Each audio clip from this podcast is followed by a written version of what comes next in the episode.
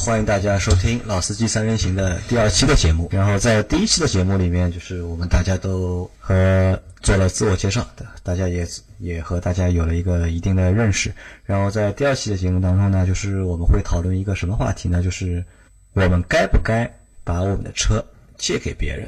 那这其实是一个比较就是常见的问题，就是因为有了车之后嘛，就是可能就是有朋友会想问你借车啊。然后或者是有什么事情要问你用车啊，就是你该不该把你的车借给别人？因为我我是经常把我的车借给别人的，就我不知道你们两位是怎么看待这个问题的？是我的主观是能不要借就不要借。首先呢，从感情上说，因为我这个人呢比较喜欢折腾车，车呢就像小老婆一样，也不会把老婆借给别人。对吧？这个是比较感性的一面，比较理性的话呢，因为怎么说呢？呃，分为两种吧。一种是有人借你车，比如说要应急用一下，那比如说他周末有一个婚礼要你去帮忙开一下跟车，或者说车借给他去做一下跟车，做一下婚车，那这个也就借吧，因为毕竟来说这个相对来说风险不会太大。还有呢，就是长期借用，比如说跟你换一台车，借个一个礼拜，借一个三五天的。这种情况呢，我一般都是拒绝的。那老倪呢？你呢？呃，我跟小区一样吧，不太愿意借车。啊，呃，当然有的时候人家真的是应急啊，怎么样？那也那也没办法，大家朋友比较好的啊。但是，一般如果说是出去跑长途啊这样的，我还是建议不借车。建议不借车，对吧？对。那我怎么理解呢？就是是你们抠呢？还是因为别的原因，因为车可能就是本身就是车的价值比较大嘛，对吧？因为就是如果把一个价值比较大的东西就是借给别人，就是可能就是在心理上可能会有点不愿意啊，或者怎么样啊？是那你们到底是出于什么原因，就是不愿意把车借给别人？多方面，怎么说呢？因为现在这个来说啊，因为借车的话概率不大。但是像之前像前几年的话，借车的频率还是蛮高的。比如说我借你个车跑一下哪里跑一下哪里，因为这个路上有很多的不确定因素在。我们先说路况的方面，现在晚上白天这这这么多晴天都在马路上开，你根本的安全系数都没法做保证。第二点就是说，你长期以来开的，比如说是 A 款的车型，你突然之间一夜之间给你换一台 B 款的车型，你的操作你的方式都完全不一样。我就举个例子，你开惯了日本车，你的大灯开关一般是在我们的雨刮器的旋钮上面，是进行这样一个旋钮式操作的。如果说你开惯了一台德系车，那大灯开关基本上是在仪表盘上面的，是一个竖立式的旋，一个在那边做一个操作的。那比如说我开关了一台正常的自排车，它的排挡杆是在我们右手下方，在我们这个就称之为 D 档。如果哪天我换台奔驰了，它的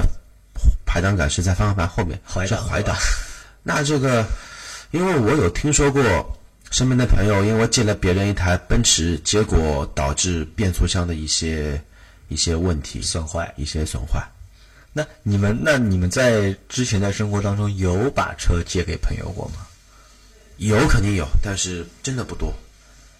在什么情况下你们会把车借给朋友？嗯。有的时候，比如说，呃，临时啊，很短途的，比如说在办公室啊，你正好出去办个什么事情啊，就是一个小时、两个小时这样的，就借着用一下。对对，这个可以。因为我之前倒是经常就是把我的车借给我朋友，然后也遇到过一些比较就是让我头疼的问题，比如我之前有辆宝马，然后我一个朋友他结婚，然后那他结婚那天正好我要去外地玩嘛，然后就不能去参加他的婚礼，然后他希望就是我把我的车。借给他，然后他希望就是那个车队的车可以多一些嘛。那然后我当时想，因为我也不能去嘛，然后我本身就其实我就有点抱歉，不太好意思嘛。然后那我就把我的车借给他了。但然后在那时之后，就是把车借给他之后，就是在归还的过程当中，因为他可能那天我朋友他结婚，他问我借的车，然后他不是自己开，然后他让他的一个朋友开。然后那天就是他们是星期天。星期应该是星期六的婚礼嘛，然后我正好是星期六、星期天在外地玩，然后我让他星期天晚上把把车帮我开回来嘛。然后他在开回来的过程当中，他可能还有好心，他希望去加油站帮我把油加满了，把车还给我。然后在出加油站的过程当中，可能因为他的操作问题，或者是一辆出租车的问题，然后发生了事故。然后我的那辆车的就是前的拉杆横梁被撞断了对前悬挂的一个拉杆横梁就被撞断掉了。然后那天我记得印象深刻，那个那是我坐的那个长途车，刚从宜兴回来，我大概在那个八万那个集散中心嘛。我刚车刚要快到的时候，然后一个小时之前他还打电话和我说，就是让我在哪里和他碰头，他把车还给我。然后我车快到，他又打电话给我了，然后和我说车撞了，我一下子人就懵了。但我那个时候第一反应就是我我往上就是问人有事吧？啊，他说人没事，但是车可能有点问题。然后我就那个时候蛮着急的嘛，然后看了一下然后我也和我老婆说，哦，车好像被撞掉。然后我老婆一听的话，我老婆就毛掉了。然后我他说我他说我叫你不要把车借给别人，你看好，现在出问题了吧？好，跟我说，反正你先你也先不要不要生气嘛，对吧？然后事情事情已经出了嘛，反正那那你先回去，对吧？然后我去事发事故地去看一下，然后我就马上马上打车。打到了就是我朋友去的就是车祸的那个地方，然后我一看，我一看之后，我他妈我自己也傻掉了，然后我从来没有看到过一个前悬挂会被撞断掉的，然后这个故障是车都不能开了，然后只能就是直接趴窝了。对，直接直接叫拖车了，就是直接要叫拖车去那个直接说就送去修理厂，然后还好就修，大概也没修到多少钱，大概修掉个大概两两万多个三万多吧，反正，但是整个过程其实我觉得还是比较比较麻烦的，然后比较繁琐这个呢，其实这个还不是不是一个关键的问，关键问题是在在于什么呢？就是搞得我朋友也很尴尬，因为毕竟车不是他开的，对吧？这个车不是他开的，是是他问我借的，但开呢又是另外一个人开的。其实我和另外一个人呢，其实不熟，不熟，我根本就不认识他，对吧？其实搞得我就是，其实我我有火，我也不知道应该应该是往谁身上去发嘛，然后搞得我朋友，他也很难为，就是很为难的，很尴尬。然后这个就是，然后那个事情之后，就是其实我就对，就是把车借给别人，特别是借给就是我不认识的人，或者是我不熟悉的人，或者是车技看上去有问题的人，我就会一直会有点有点担心，或者是有点会有点小小反感。然后呢，我因为你知道我有一辆 smart 嘛，之前就是我之前有一辆 smart，然后那辆车我大概开了大概一年多，那个时候我有两辆车嘛，就是因为但我老婆不上班嘛，然后基本上也不用车，然后我那辆 smart 就变成了一辆我朋友之间的一辆公用的车，就是谁的哪个朋友的车有问题要去做保养啊，或者是要要扔在修理厂几天，或者是出了什么问题要那是去修啊，你最早的那种欧那个叫什么的摩拜单车的创始人，哎只不过你是 smart，然后基本上 基本上就问我借嘛，然后我的车就经常就借给他们。然后我有个同事，他因为他住的比较远，因为他住在哪？他住在他离公司可能要每天要上班将近要将近三十公里。然后他他开的那辆就是 G 二五，就是 V 六的嘛，然后油耗蛮高的，然后他就觉得他妈的油耗比较高，然后上下班开比较费钱吧，然后他就经常就是开我的车，我的车就一直扔在他那里，就他开开我，因为我那辆车排量一点零吧，相对来说比较省油，比他那辆车要省油要省很多嘛，那我就经常也就借给他开。然后后来就是因为时间长了嘛，就是你借借我借借我借借你借借，然后我老婆也经常和我发牢骚，她说他妈的这个车是你给我买的，对吧？怎么我我基本上开不到，然后你老是借给别人开。那其实我的我的性格你们也知道嘛，相对来说比较好说话，然后别人有什么要我帮忙的，我基本上我能帮的也都能帮。我其实我也不太，我也其实我也不太好意思去拒拒绝别人拒绝别人。然后那你们就是有没有遇到过这种情况？就是比如说一个蛮要好的朋友问你们借车，或者怎么样，就是你们其实不太想借，但是又不好意思开口去拒绝他们。就是如果遇到这种情况，你们有有什么办法吗？这个倒还好，因为我的情况是，基本上我身边的小伙伴们都有车，而且这个和我差不多。因为基本上呢，各式各样的车都有，所以说很少会来借我的车，或者说我去借别人的车。但是有一次我印象很深，什么印象很深呢？我们一次同学聚会上，然后比如说我一个张三同学他没有车，我李四同学有车了，因为有些人爱表现嘛，爱装，然后他拿着李四的车钥匙拿着要开，然后被我们这个李四同学给拦下来，被臭骂一顿。这个其实也是怎么说呢？我们要合理的去规避一些一些不可控的一些风险，因为新闻上太多了。我车子借给他，借给他，借给他，结结果好了，车撞了就撞了，人还出事情，这个到时候有很多不必要的麻烦。那其实，在整个过程当中，就是到底是有哪几个点是不要把车借给别人的原因？是真的是怕车撞坏了吗？车车，我认为车撞坏的话有有保险嘛，对吧？因为开车的话，朋友你朋友也不会故意去把你的车去把它撞坏嘛，对吧？车撞坏了会有会有保险，对吧？然后最多就是可能让他开的话，你也开也一辆真的一辆车的话，其实我认为也开不坏吧。也不是说我我这车给你开，对吧？你开个三天就把车开坏给我，那到底是哪些点促使我们就是尽量不要去把车借给别人？你们能说清楚当中的原因吗？呃，我觉得是这样，就是车子这个本身啊，它开在路上面就有很多不确定的因素啊，谁都不能保证说我是百分百或怎么样。哪怕你是一个老司机，驾驾驶技术很好，但是你不能阻拦人家横的穿过来撞你。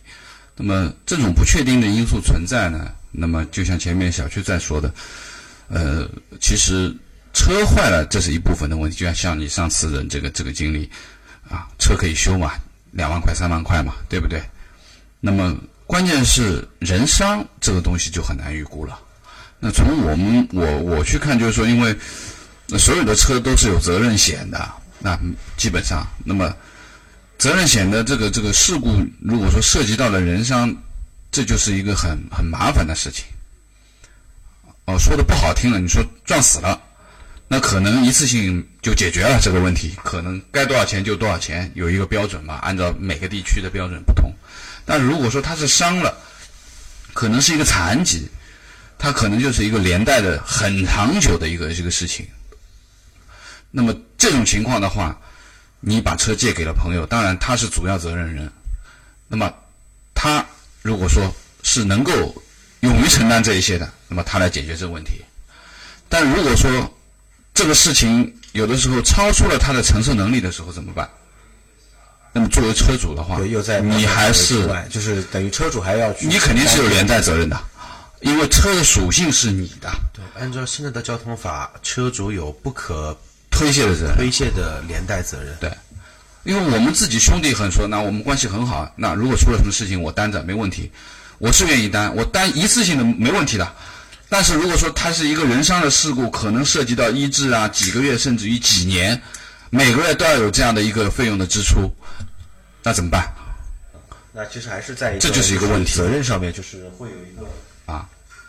在责任上面会有一个风险。对，这个我是说人伤事故或者说车损，因为我之前还遇到过一个，就是我我朋友经历过一个这样的事情，就是我我一个好朋友，就是他学车嘛，就是他学车驾照都考好了，但是他驾照还没拿到手。然后他就借了我另外一个朋友的一辆马自达六，然后就出去开了，因为他觉得就是驾照已经考好，没 OK 了，没问题了嘛。然后就是在路上，其实也没有车祸，也没有什么，反正就被警察拦下来了。然后拦下来之后，就是让他出示驾驶执照，然后他因为没有驾驶执照，然后车就直接被扣掉。然后好像在交通法里面，交通法里面有规定，好像就是如果你把车借给一个无证的人行驶的话，好像就是车主。也会受到就是连带的一个责任或者是处罚。对，我记得没错，应该是这样说：你车主明知道对方是没有驾照，并且把车借给他的话，你的驾驶证自身这本身就是有一些问题在，然后也会牵连到一些相关的一些问题，其实很严重的。那你们有没有这样的经历？就是你们有没有你们向别人来借车？你们问别人借过车吗？有。那个时候你有车吗？有，有车。那你有车，为什么还要想问别人借车啊？借车不够啊！啊，车不够。那我自己平时的这种一般不会去问人家借车。有的时候的的确确，比如说结婚啊，比如说朋友有辆好车啊，我要需要结婚一辆主车啊，他可能是辆宝马、奔驰啊，对不对？那么可能会借一下。但是我觉得就是说，正常的这种我们说朋友之间的这种借车的的确确是有事情嘛，对不对？而且。如果说我们讲的就是正常的情况，在本市范围之内的，那一般来说不会有特别大的问题。因为其实我我倒是经常借车给别人，然后我其实基本上我没有问别人借过车，然后因为我就觉得开别人的车就是我都胆战心惊的，我就对有心里面多多少少会有一点负担。我记得我印象很深的一次就是我有一次在杭州，我有一次在杭州我开了一辆就是我朋友的就是新君威。就是不是十几基金那个版本，就是十几基金后面那个版本的。然后那辆车的油门，因为我之前开的都是德系车，我开的车都是地板油门的都是。然后它那个油门是悬挂的嘛，在上面的嘛。然后我就觉得我那个脚怎么放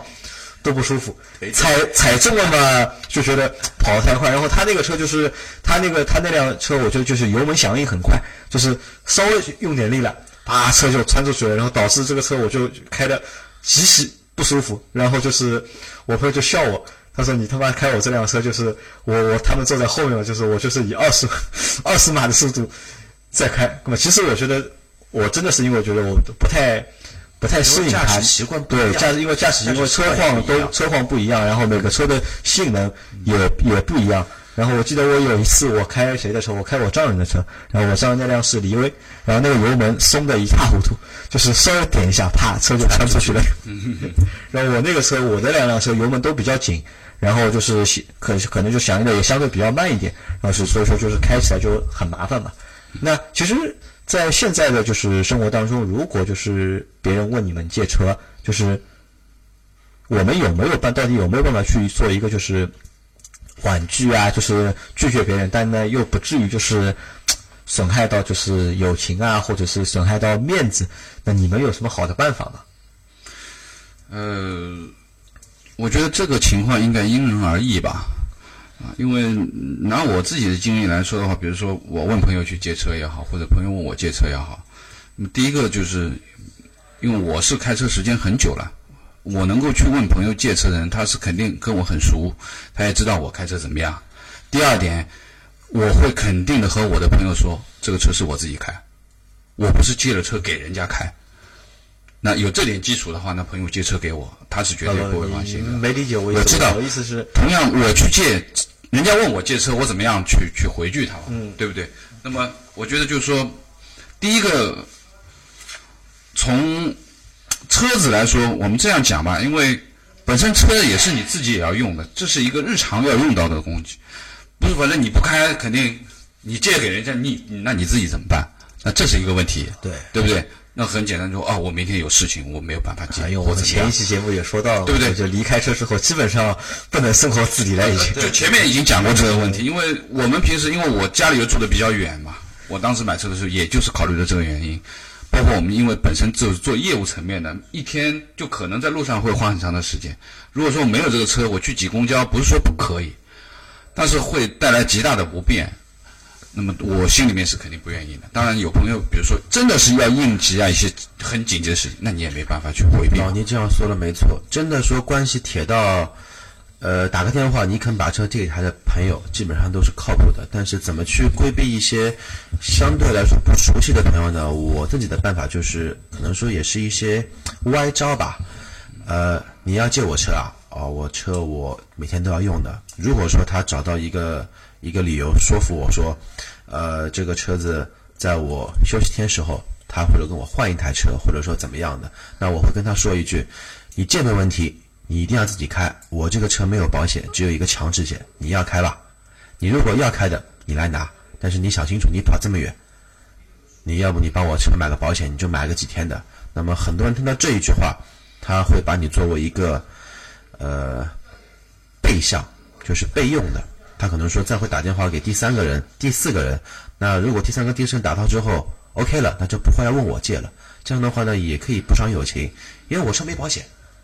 啊，你说没保险啊？我说没保险。现在马路上有多少车是没有保保险？他敢开的啊？其实还蛮多的。我们办公室就好几个人车是没保，都是 而且他们是价值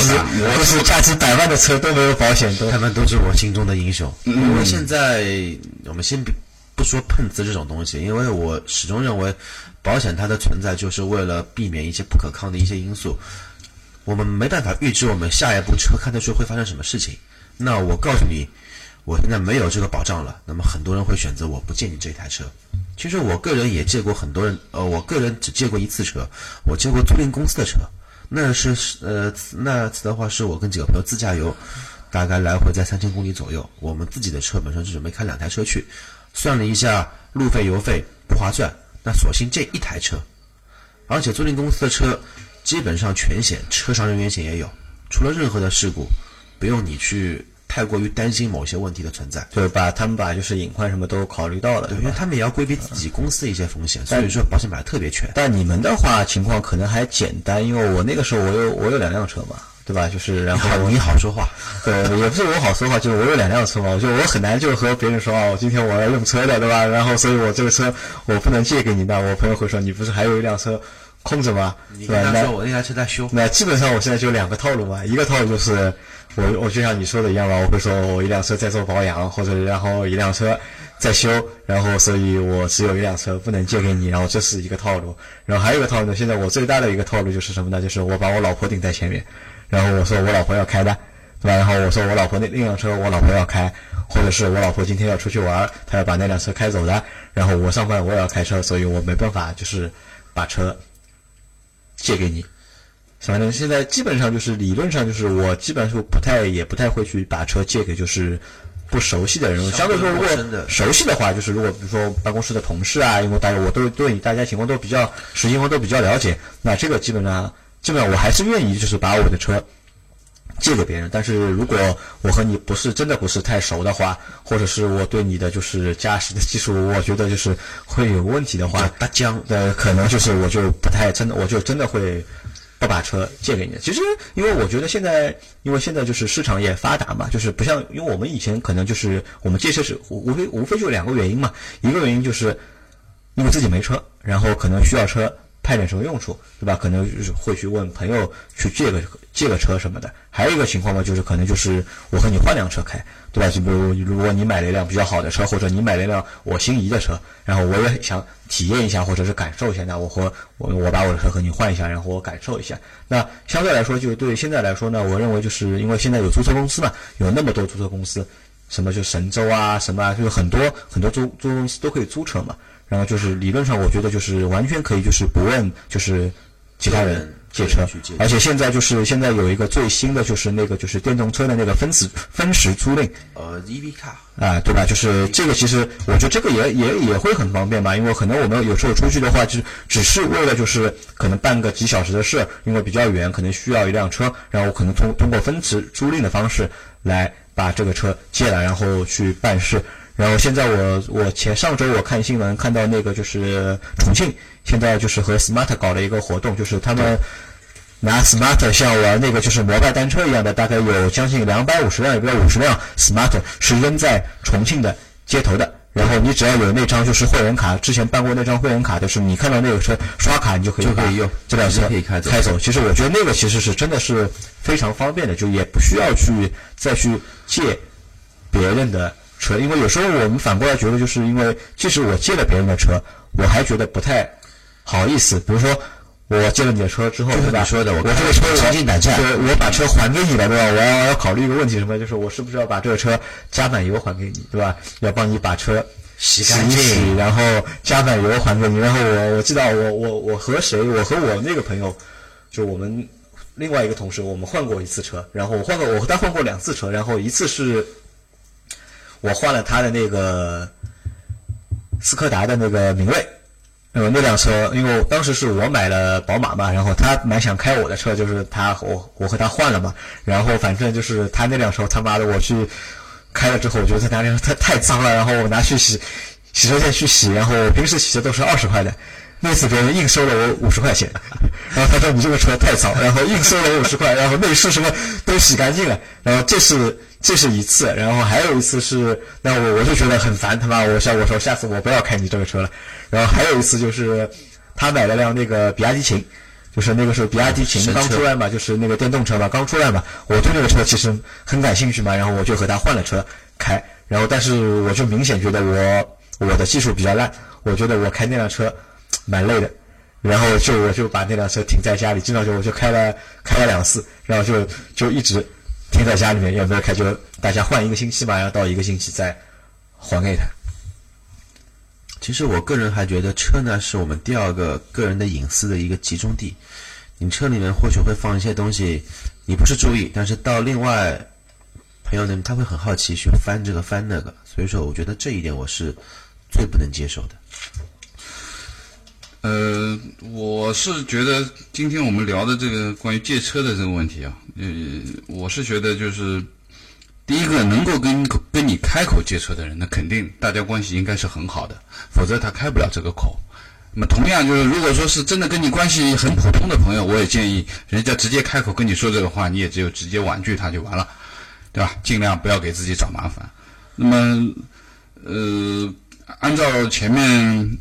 小区前面讲过啊，车与就像老婆一样的啊，应该说车与老婆恕不外借啊。我一直是我一直是认为这样子的啊。那么，一个是为他好，为借的人好；一个是为我好。我觉得其实与人与己，不要尽量不要去借车，是是。我觉得我我也是这样遵守，尽量不要有不是有一句话嘛，能花钱解决的事都不叫事儿。对，你花个几百块接一个车，你也不用心惊胆战开别人的车，你也不用承担所谓的风险，你也不用去担心等等等，不都好？啊，好的，那我知道了。那其实就是我们这集这期栏目就是就是告诉大家，就是就是尽量不要把你的车借给别人，其实也是为别人好，其实也是为自己好，自己好，对吧？对，好的，那谢谢大家。然后这期的节目就到这里，然后也希望就是听众和我们互动，然后和我们谈一谈，就是你是怎么看待把车借给别人这个问题的？或者如果你有一些就是好的婉拒对方的方式的话，你也可以给我们支支招，然后我们会和大家说，教大家去怎么去解决这个相对来说我认为会比较尴尬的一个问题，好吗？好的，那就这样，好，大家谢谢，拜拜，再见。